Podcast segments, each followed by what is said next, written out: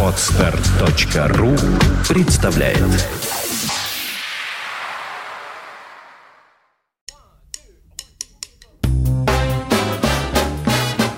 Слушать здесь.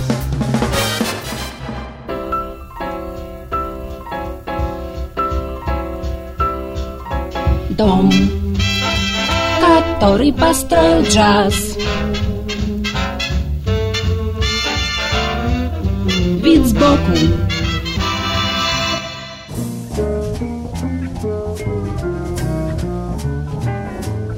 Всем привет! У микрофона Андрей Соловьев. Нет правил без исключений. Это относится и к истории джаза.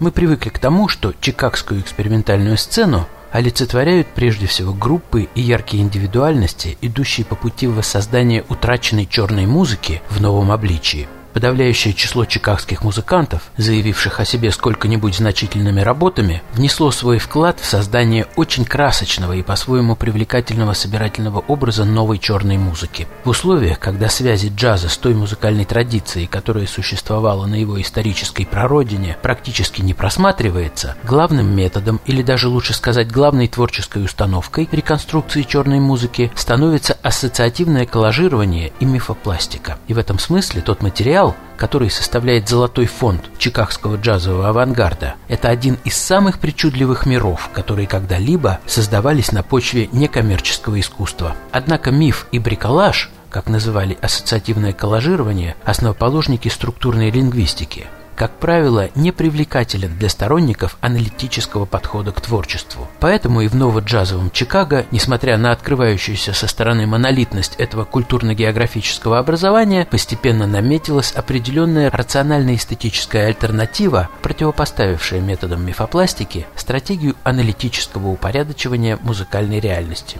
Самым известным представителем оппозиции, которую можно выделить внутри круга участников и сторонников AACM, является, разумеется, Энтони Брэкстон. Не только самым известным, но и первым музыкантом, который преодолел афроамериканскую гравитацию и вывел новый джаз на ту орбиту, где он соприкасается с более широким кругом явлений. О стратегии этого дерзновенного подвига века я через некоторое время сделаю отдельный выпуск.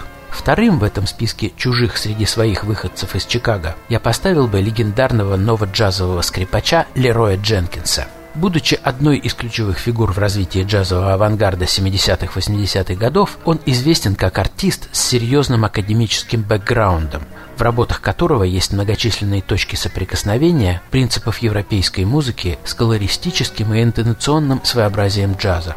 Скрипка для Дженкинса всегда была инструментом, дающим возможность привнести в музыку human pitch, методику инструментального воплощения выразительных средств человеческого голоса, не фиксируемых средствами нотации и лежащих за пределами европейской темперации.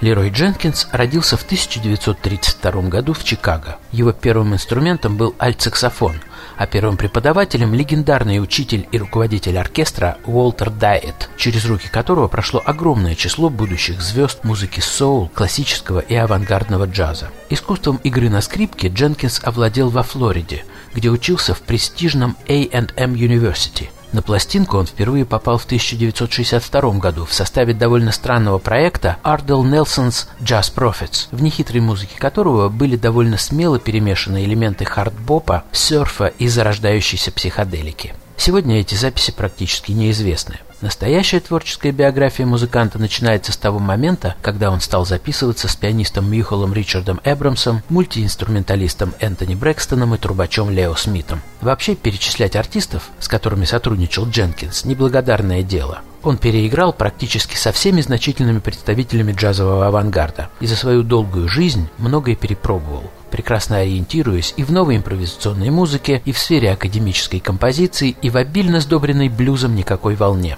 Чтобы завершить этот небольшой рассказ, я выбрал запись группы The Revolutionary Ensemble, которую Лерой Дженкинс создал в 1970 году. Этот легендарный проект оказал важное влияние на становление и развитие нового джаза в целом. Джером Купер – барабаны, Норрис Джонс, которого в джазовом мире знают под псевдонимом Сайрон, контрабас, Лерой Дженкинс – скрипка. Композиция Chinese Rock из альбома People's Republic –